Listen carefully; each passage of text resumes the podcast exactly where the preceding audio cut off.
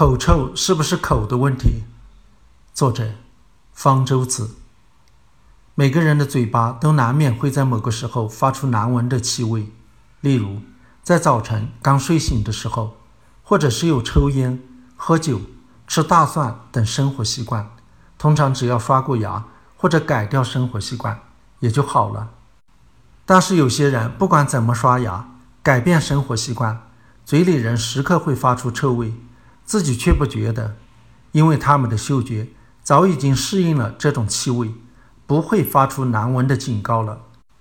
别人也不好意思告诉他们有口臭，直到有亲人、好友提醒，才意识到了问题。有些人会想到要去看医生，但也不知道要看什么科，于是就去看什么病都能看的中医。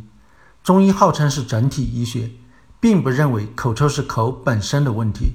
而要辩证一番，看是哪个五脏六腑出了毛病，给出的最常见病因是胃火灼盛，然后开出清胃火的中药。其实只有很少一部分口臭与胃的问题有关，例如胃酸倒流。中医也许会说，他们说的胃不是解剖学意义上的胃，而是虚拟的，也能够用来治别的内脏问题。即便如此。口臭也只有一小部分是因为内脏的疾病引起的，例如糖尿病、肝病、慢性支气管炎等。某些人的身体无法分解食物中或者代谢产物中一种叫做三甲胺的物质，那么它就会跑到唾液和汗液中发出余臭味。但是绝大部分的口臭，大约百分之八十到百分之九十，就是口腔卫生出了问题。有的是因为患有某种牙科疾病，例如牙龈炎、牙周炎、龋齿；还有的人其口腔看不出什么毛病，但是他们牙齿上的菌斑和舌苔上同样生活着很多厌氧细菌。这些细菌不喜欢氧气，躲在缺乏氧气的地方分解食物、唾液和细胞中的蛋白质，然后释放出硫化氢之类的恶臭气体。这些细菌。大部分都在舌苔上。人的口腔中生活着很多种厌氧细菌，但似乎有一种与口腔的关系特别密切。这是一种在两千年才在人的粪便中首次发现的新细菌。发现者给这种细菌单独立了一个属，叫单细菌属。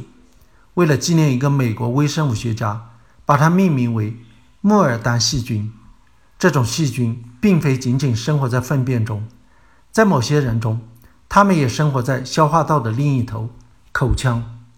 纽约大学布法罗牙医学校的研究人员找到了二十一名慢性口臭患者，还有三十六名没有口臭问题的人作为对照，从实验对象的舌背部刮下一些舌苔作为样品，检查里面都有什么细菌。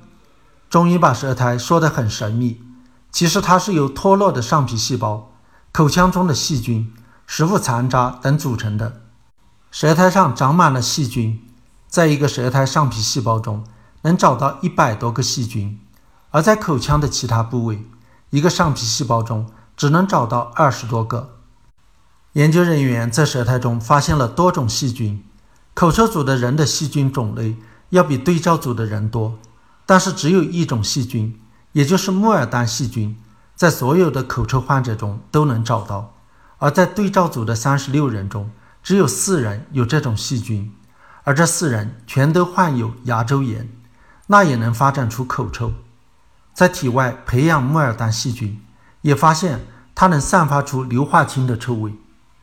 如果口臭是因为这种细菌引起的，那么把它清除掉不就行了？这种细菌主要生活在舌苔上，所以对口臭患者来说，不仅要刷牙，还要用舌刷去除舌苔。另一种消灭口腔细菌的方法是使用漱口液。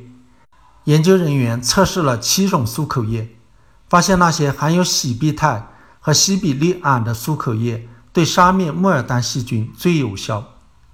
还有一种消灭细菌的方法是口服抗生素。研究人员测试了十八种抗生素，发现它们大部分都能有效杀灭木尔丹细菌，但是长期口服抗生素会有副作用，而且在杀死木尔丹细菌的同时，还会把体内其他细菌也杀死，并不是所有的细菌都对人体有害的。口腔中就有的细菌不仅对人无害，还会帮助人体抵御有害细菌。